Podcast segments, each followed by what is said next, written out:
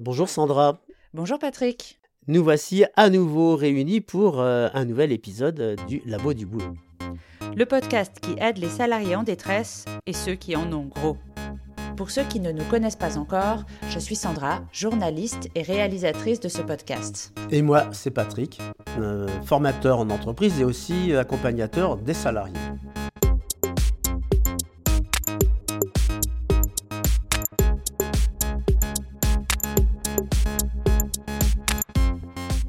Aujourd'hui, pour l'épisode 16, nous abordons les nombreux changements qui peuvent bouleverser la vie des salariés.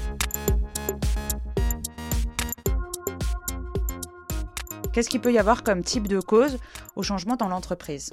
Vous l'avez tous vécu, ce changement avec le Covid qui a modifié nos relations au travail et parfois les relations entre nous.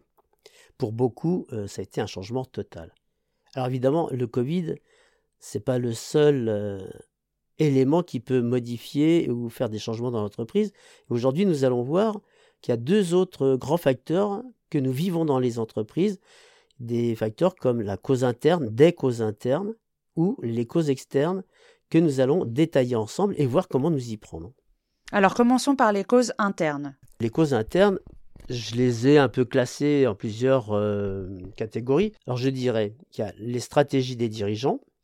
Souvent, vous savez, nos dirigeants ou les dirigeants des entreprises euh, prennent des décisions, nous ne savons pas très bien euh, euh, comment ça va se passer, y compris parfois les actionnaires dans les assemblées générales. il y a des disputes mémorables, les salariés sont mis au pied du mur au dernier moment, ou ça peut être même dans la fonction publique où souvent les fonctionnaires tombent des nues quand on leur apprend quelque chose qui va changer. Mais parfois on nous prévient quand même. Alors oui, tu peux avoir des stratégies annoncées alors c'est tellement annoncé que tout le monde est au courant avant que ce soit officialisé. Tout le monde sent qu'il va y avoir un plan de sauvetage de l'emploi. Tu sais, c'est licenciement collectif. Euh, tout le monde sent qu'on est en train de redéployer euh, les euh, bureaux ici, les ateliers par là, et tout ça, ça se fait sans qu'on le dise précisément. Donc c'est annoncé sans être officialisé et tout le monde est au courant. Ça fait partie des stratégies qui font que tout ça c'est flou et ça rend les gens disons, euh, dans l'insécurité. Ça bah met dans la sécurité. C'est en fait, c'est des rumeurs, quoi. Ça se passe par rumeurs, chacun a sa propre version. Euh, ah oui, ça c'est courant. Non, mais tu sais, Sandra, que les ateliers, ils vont changer, ils vont aller à Saint-Denis, et puis nous, on va aller à Villejuif. Ah bon, mais comment tu le sais? Non, mais je l'ai entendu. Alors des rumeurs comme ça, il y en a partout. Alors voilà, ça, ça fait partie des stratégies des dirigeants qui sont parfois voulues quand c'est euh, radical, etc., qui sont laissés comme ça en rumeur pour déstabiliser tout le monde. Et après, quand la décision est prise, eh bien tout le monde est un peu déboussolé et c'est facile de rentrer. Euh, bah, de rentrer dans le tas. Qu'est-ce qu'il y a comme haute cause interne de changement? Euh, Il peut y avoir tout ce qui est lié bah, à, un secteur clé, la recherche et le développement. Par exemple, une entreprise qui a un secteur très faible dans sa recherche, dans son développement, va être fragilisée. Euh, elle ne sera pas capable de mettre euh, à jour des nouveaux produits ou des nouveaux outils. Ce qui fait que les concurrents vont convoiter cette entreprise en disant il y a des richesses intellectuelles, euh, scientifiques, comment faire pour mettre la main dessus? Ou alors aussi, tu as des entreprises qui savent pas bien gérer leurs brevets, qui savent pas les protéger. Ça coûte cher de déposer un brevet, c'est long comme euh, procédure. Alors, ils mettent sur le marché un produit, une technique, ils n'ont pas fait le brevet, et puis aussitôt, c'est pris euh, par quelqu'un d'autre qui, lui, va déposer son brevet, et euh, bah, les bénéfices de cette recherche ne reviendront pas à l'entreprise où je travaille. Ouais, du coup, ça peut, ça peut annoncer un changement de stratégie. Voilà, alors à ce moment-là, changement de stratégie, le patron se gratte la tête avec son équipe en disant Zut, on a fait une erreur, comment on rattrape tout ça? Alors ça va être il euh, bah, faudra peut-être séparer de telle ou telle personne, il euh, faudra peut-être rembaucher euh, des ingénieurs parce qu'on a pris du retard, etc. Mmh il y a aussi un autre point qui est important, ça c'est vraiment à la mode. C'est pas que ce soit à la mode, c'est que c'est vraiment à l'ordre du jour, c'est la protection des données, les fichiers, tout ce qui est sur informatique. Et parfois, ces données ne sont pas bien protégées. Elles sont l'objet soit de pillage électronique, soit de piratage des systèmes électroniques. Alors on entend ça, hein, vous avez entendu ça dans la presse, à la télé, euh, dans des reportages ou sur les réseaux sociaux, que telle entreprise a été hackée et que pendant deux jours, elle n'a pas pu faire tourner son système informatique, la paralysant. Donc ça fait partie aussi des risques que l'entreprise doit savoir euh, anticiper et protéger. Qu'est-ce qu'il y a d'autre aussi euh, qui est important? Souvent dans les entreprises, les contrôles ne sont pas toujours très efficaces. Tu as des entreprises où euh, la chaîne de contrôle est très efficace avec le système de qualité totale ou de total quality à l'anglaise, où tout est mesuré, étape par étape, contrôlé, validé, etc d'autres où, à un moment donné, on en a marre de vérifier tout ça, de contrôler, ça roule, ça marche, et on laisse passer, puis tout d'un coup, il y a des carottes dans des boîtes de petits pois, alors que théoriquement, il aurait dû y avoir que des petits pois. Par exemple, voilà un, exemple de euh, risque de cause interne qui va faire que euh, faut tout revoir, faut tout repenser sur cette chaîne, le contrôle pour comment éviter l'erreur humaine, quoi, ou la faute d'inattention. Et puis aussi, toujours dans les défauts euh, de contrôle, euh, des entreprises ne font pas attention à l'espionnage économique. Alors par exemple, vous lirez sans doute ou vous chercherez si ça vous intéresse. L'espionnage économique, ça concerne bien des sphères à l'extérieur de votre propre entreprise. Exemple, vous travaillez dans une entreprise dite sensible, peut-être une banque, euh, une compagnie de, chimie, euh, de pharmaceutique, de pharmaceutique, voilà, où on prépare des, brevets, des vaccins par exemple. Et puis moi je suis fier, je travaille dans cette boîte, puis le soir je bois un coup avec mes copains, mes copines. Alors tu sais, dans la boîte on est en train de mettre au point un super euh, vaccin qui va éliminer toutes les maladies de la planète. Là on en est à la phase 3, c'est génial, les résultats sont fabuleux. Donc nos patrons nous ont dit surtout vous n'en parlez pas, hein. alors donc je vous en parle pas, mais je vous dis qu'on a presque fini. Bon. L'espionnage économique c'est quelqu'un dans, dans la salle euh, du restaurant ou du café ou à la terrasse écoute et puis recueille quelques bribes euh, de ce que je viens de dire. Mais il ne sera pas tout seul à faire ça. Euh, il y en aura d'autres ailleurs qui écoutent les gens qui sortent des entreprises et à partir de ces multiples micro-informations remontent des informations vers leur euh, centre de renseignement personnel. C'est souvent des gens qui ont intérêt à, prendre le contrôle de cette entreprise ou à rentrer dans le capital ou à voler simplement le brevet. Et peu à peu, cet espionnage économique, qui est très diffus, très discret, euh, va renverser éventuellement euh, la stratégie de l'entreprise. Dans certaines entreprises euh, où il y a des risques, ça fait partie des formations qui sont faites logiquement hein, au personnel. Donc ça, ça fait partie des grands risques dans l'intérieur de l'entreprise. Alors maintenant, il y a un morceau qui t'intéresse, je crois, Sandra. Le management? Exact, le management vous avez constaté qu'il y avait des bons managements, des managements défaillants, qui pouvaient être bienveillants ou malveillants. Et du coup, ça, ça amène des changements dans le travail. Et dans le travail, ça amène des changements, ou ça apaise une situation, ou ça va modifier totalement une situation, donc un nouveau changement d'adaptation au nouveau manager, à la nouvelle manageuse. Et puis en fonction du management qu'elle va adopter, cette personne, ça va être plutôt agréable ou plutôt justement mettre tout le monde en péril ou en risque ou euh, de mettre tout le monde dans euh, l'angoisse. Quoi. Alors ce management, l'idéal c'est de repérer s'il est euh, pertinent, s'il est bienveillant, et là je fais confiance à mon équipe de management, ou alors comment je vais faire par rapport à ça et comment je vais prendre des précautions pour éviter qu'un mauvais management me rende la vie difficile, voire, pour certains cas que vous avez peut-être connus autour de vous, mettre des gens dans des situations de dépression, etc le management doit aussi nous aider à faire face à de nouvelles euh, procédures, des apprentissages de nouvelles procédures. Vous avez aussi des phases de numérisation de processus qui sans cesse sont remises à jour parce que euh, ce qui était euh, comment dire original il y a six mois, c'est quasiment obsolète aujourd'hui. Donc, faut à nouveau se mettre dans le bain et c'est à mon management de voir comment il va adapter euh, les formations pour que tout le monde soit au top avec les, nouveaux, euh, les nouvelles méthodes qui arrivent. Alors c'est ça, l'adaptation aux technologies. Alors j'aime bien dire plutôt les technologies évolutives parce qu'en fait ce sont des technologies qui évoluent sans cesse. Oui. Ah, le Minitel a été nouveau à un moment. Voilà, donc euh, la machine à vapeur, en son temps, c'était une révolution. Alors tout le monde rigole devant la machine à vapeur. Alors ces technologies qui évoluent sans cesse imposent des adaptations très rapides de chacun de nous, de l'entreprise elle-même, par l'adaptation de ses logiciels ou de ses machines ou de ses produits, et puis par la formation des gens qui vont être amenés à les utiliser. Voilà, en fait, on peut dire que une nouveauté est à peine assimilée par les opérateurs, par les salariés, que déjà une nouvelle va arriver. Alors, vous êtes sans cesse dans des changements qui euh, s'enchaînent, c'est-à-dire que ces changements, vous ne les voyez pas forcément, vous les voyez sur l'écran de votre ordi, mais c'est mon cerveau qui va être, lui, sollicité en permanence parce qu'on va lui dire, bon, ça y est, tu sais faire euh, ça, ça, ça et ça, bon, c'est bien, eh ben maintenant, il faut que tu apprennes à faire autre chose. C'est comme ça, comme ça, comme ça. Et donc, vous êtes sollicité en permanence. Et parfois, ça fait euh, ce qu'on appelle euh, de la surcharge mentale. Et si le management n'accompagne pas bien ces euh, adaptations, c'est souvent les individus, c'est-à-dire les salariés, qui commencent à, un moment donné à être hyper fatigués, hyper sollicité et puis vous savez ce que ça donne. On l'avait vu dans un épisode euh, précédent, le manager en fait a un rôle d'agent de circulation qui fluidifie le trafic. Voilà. Et doit faire en sorte que euh, bah, il n'y ait pas de bouchons, pas d'embouteillage et en fait il facilite le travail de chacun. Exactement, hein. c'est cette image-là convient tout à fait à ce que nous disons là, c'est que un manager, euh, une manageuse doit veiller à ce que tout ça, ça soit fluide, pour éviter ben, justement que ça froisse la tôle au carrefour. Quoi. Mmh Alors qu'est-ce qu'il y a d'autre encore comme difficulté en interne? Eh bien, c'est quelque chose que tout le monde vit, ce sont nos relations inter-individuelles.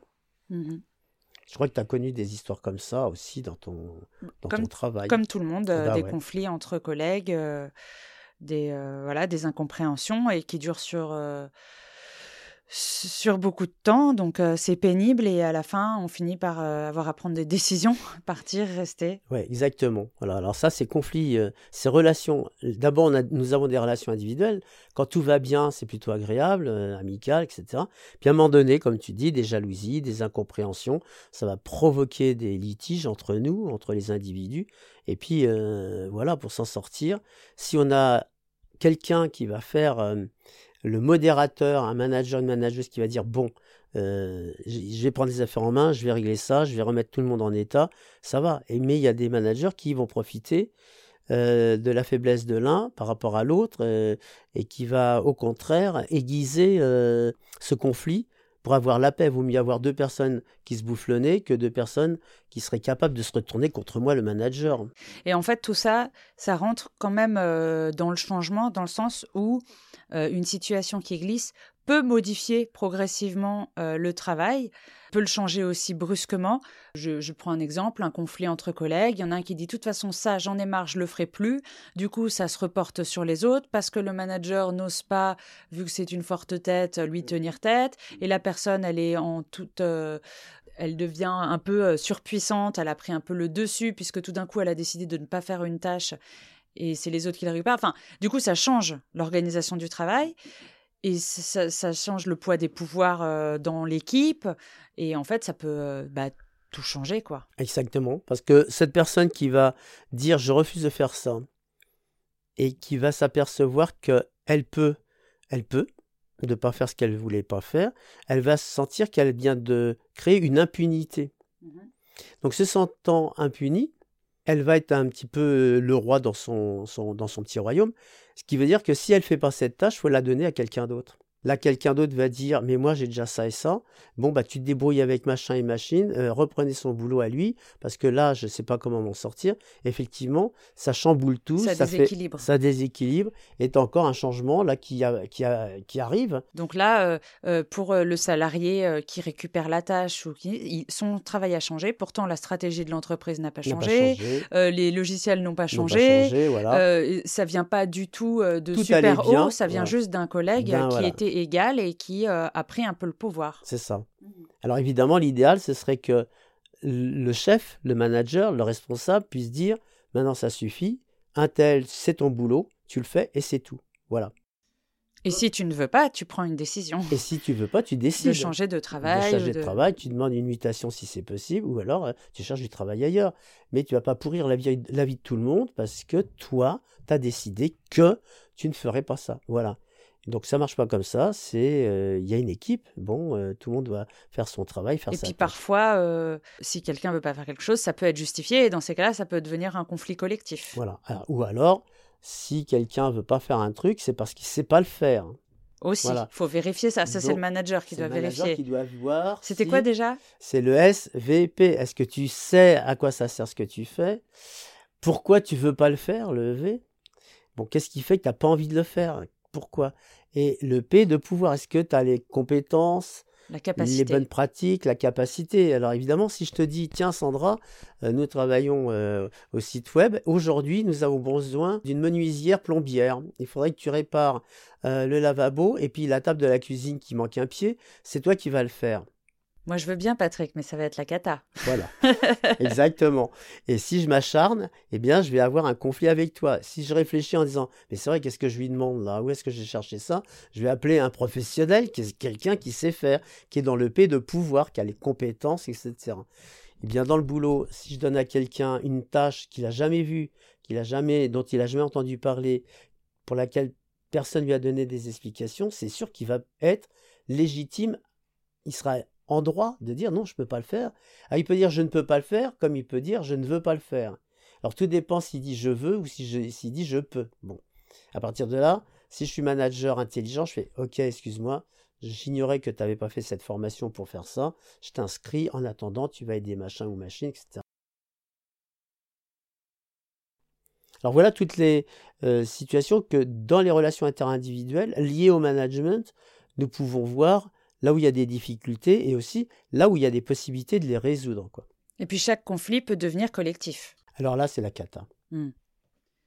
Si justement les histoires de jalousie, d'incompétence n'ont pas été gérées, ça risque de se traduire par des conflits collectifs euh, parce que euh, l'équipe a été modifiée, je veux pas travailler avec machin, je veux pas aller là-bas.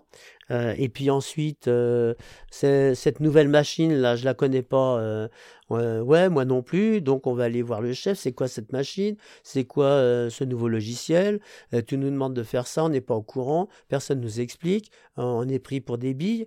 Donc le conflit collectif, il est en train de se préparer. Alors, il peut être collectif parce que plusieurs personnes se disputent entre elles pour des histoires de jalousie, d'incompréhension. Il peut être collectif parce que justement, euh, l'entreprise n'a pas préparé les gens à, au nouveau matériel, à la modification d'une équipe ou euh, des procédures.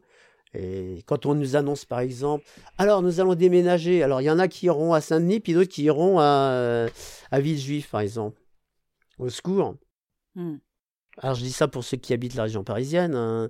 Si vous êtes au cœur de Paris, bon, vous êtes à mi-chemin entre Saint-Denis et Villejuif.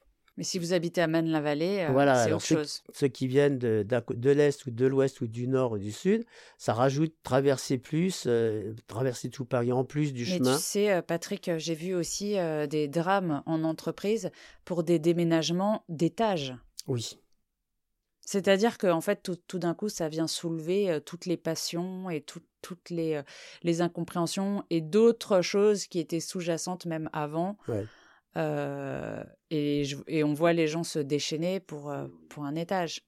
Alors, est-ce qu'on parle maintenant des causes externes du changement dans l'entreprise? Effectivement, nous avons fait le tour global des, de toutes ces causes qui sont internes à l'entreprise. Maintenant, euh, voyons quelles sont euh, les causes, les raisons extérieures à l'entreprise qui font qu'à un moment donné, ça va influer pour des nouveaux changements. Alors, le plus dangereux, c'est le prédateur d'entreprise. Mmh c'est quoi? C'est une entreprise extérieure à ta boîte qui décide de te racheter. Mmh alors en ce moment, vous avez des exemples euh, virulents. C'est l'histoire de Suez et de Veolia. Donc vous regarderez, il y en a une qui veut racheter l'autre. Euh, dans une des deux, il y a une autre entreprise qui a beaucoup d'actions, qui ne veut pas les vendre, mais qui veut bien les vendre à l'autre. En fait, il y a un pataquès entre deux grosses boîtes, deux grosses entreprises. L'une veut prendre le contrôle de l'autre pour faire une énorme entreprise mondiale, mais ce serait au détriment de la plus petite, entre guillemets. Ça, c'est une bataille de titans. Il y a aussi euh, une bataille, euh, vous avez lu ou entendu, entre le groupe Arnaud et le groupe Pinot. Mhm. Eh bien, encore une fois, c'est un problème de dirigeant. C'est, on pourrait dire, un problème d'homme. Euh, Monsieur Arnaud ne veut pas faire ceci, Monsieur Pinot voudrait faire cela, etc. Et je suis très surpris du reste à tel point les coups bas peuvent se faire au niveau des dirigeants si hauts si élevés dans des entreprises aussi importantes et aussi connues. Finalement, c'est des gens comme nous, Patrick. Ouais. c'est des gens.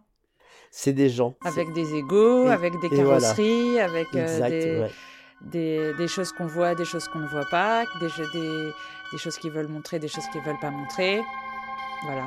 Et il a touché sa carrosserie, alors l'autre, il est fou. Ces, ces bagarres de géants, pour dire, pour prendre ce mot, ça va être un risque pour l'une ou l'autre, ou les deux entreprises.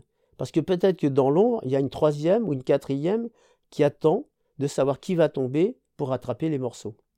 Mais dans les entreprises, qui est-ce qu'il y a? Ben nous, les salariés. Il y a les salariés et peut-être que les salariés se disent ouais mais bon Patrick euh, moi je travaille chez Pinot moi je travaille chez Arnaud moi je travaille chez Suez moi je travaille chez Velia tu sais ça nous dépasse. On a vachement de boulot dans notre coin euh, on n'a pas le temps de s'occuper de tout ça j'ai même envie de te dire que parfois les gens ne savent pas qu'ils travaillent pour Pinot Arnaud Suez ou Veolia parce qu'ils travaillent dans une petite entreprise déjà rachetée depuis longtemps qui continue de s'appeler euh, autrement. Mm, mm. Ça peut être dans une filiale. Et qui ne peuvent, et qui ne peuvent pas savoir que euh, ces changements-là vont bouleverser, eux, leur quotidien. Jusqu'à leur niveau, jusqu'au niveau de leur entreprise. Mais y compris les gens qui sont dans les entreprises elles-mêmes, ils sont souvent fatalistes en se disant Mais laisse tomber, Patrick, qu'est-ce que tu veux euh, c'est, la bagarre des chefs, nous, on n'y peut rien. Euh, mm. Voilà. Et puis le jour où ça ferme, bah, c'est vrai qu'on n'y peut plus rien. Et là, bon. Ce qui est dangereux aussi en extérieur, c'est la concurrence. La concurrence entre les entreprises et puis la concurrence sur des nouveaux produits. Mmh euh, c'est-à-dire qui va lancer euh, le prochain euh, iPhone super moderne par rapport au 10, qui va lancer le 20, le 15.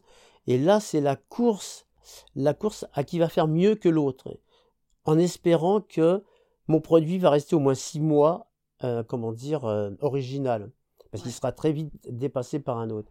Et pendant ce temps-là, les gens dans les entreprises, on leur dit allez-y, allez-y, allez-y, euh, il y a la concurrence qui nous talonne, euh, nous on est bientôt prêts, lui en face on a vu qu'ils étaient déjà en train dans leur labo de faire ça ou ça, d'où l'espionnage économique.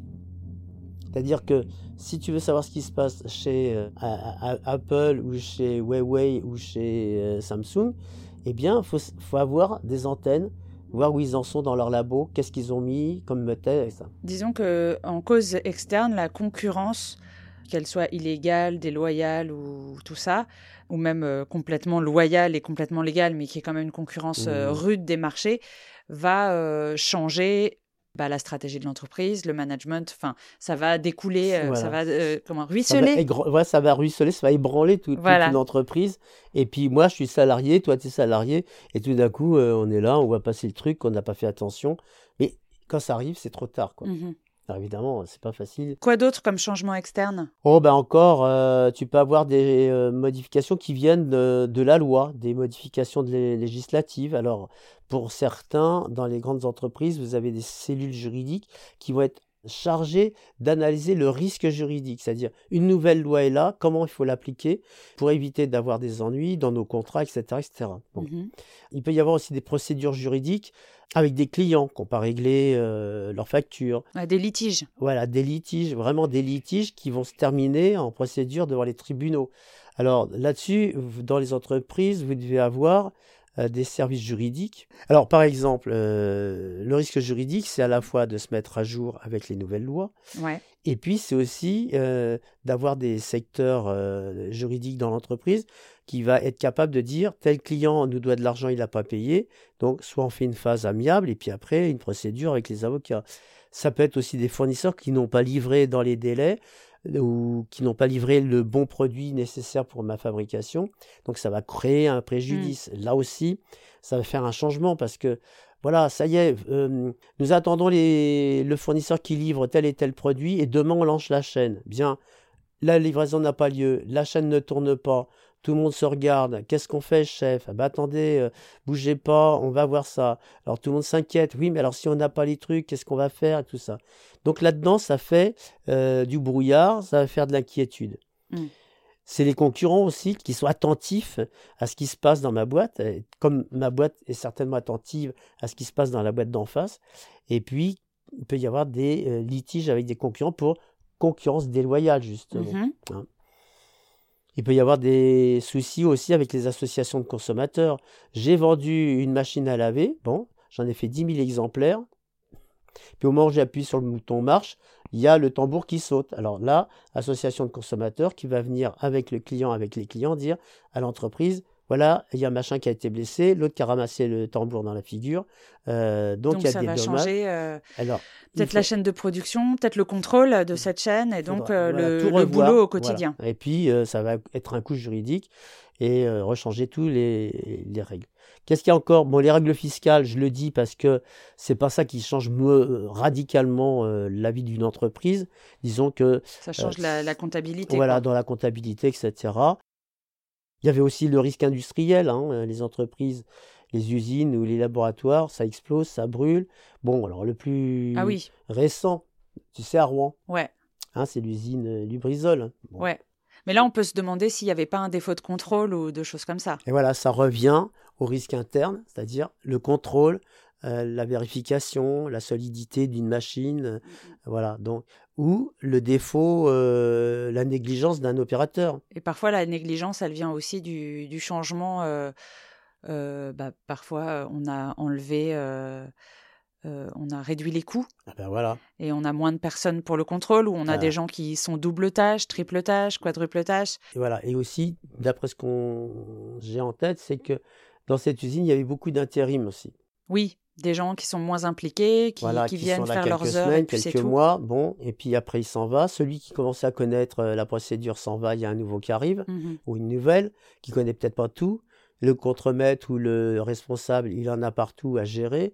Et donc, la fragilité de ce management fait que euh, ça augmente le risque opérationnel, c'est-à-dire euh, que ça peut exploser, on ne sait pas pourquoi ni d'où. Donc ça, c'est la stratégie de l'entreprise qui veut euh, réduire les coûts et qui prend des, des personnes qui vont pas devenir experts de ben leur voilà, euh, poste. C'est le gros risque. Comme ils ne sont pas experts, ben il y a des risques euh, voilà, de, Voilà. De donc, défaillance. pour les centrales nucléaires, il y a beaucoup de rapports qui pointent ce problème de beaucoup de techniciens, d'ingénieurs, peut-être pas ingénieurs, mais techniciens d'entretien, de maintenance, qui sont beaucoup intérimaires. Alors, il faut les former au, au nucléaire, puis une fois qu'ils sont formés, ben, ils sont là pour six mois, un an, puis après on renouvelle pas, et puis on en reprend un autre euh, trois mois après, Oui, où on change de marché on avec une change autre de boîte marché avec une autre boîte Faut d'intérim tout recommencer. faut tout recommencer. Donc, il n'y a pas de suivi euh, régulier sur le contrôle des procédures.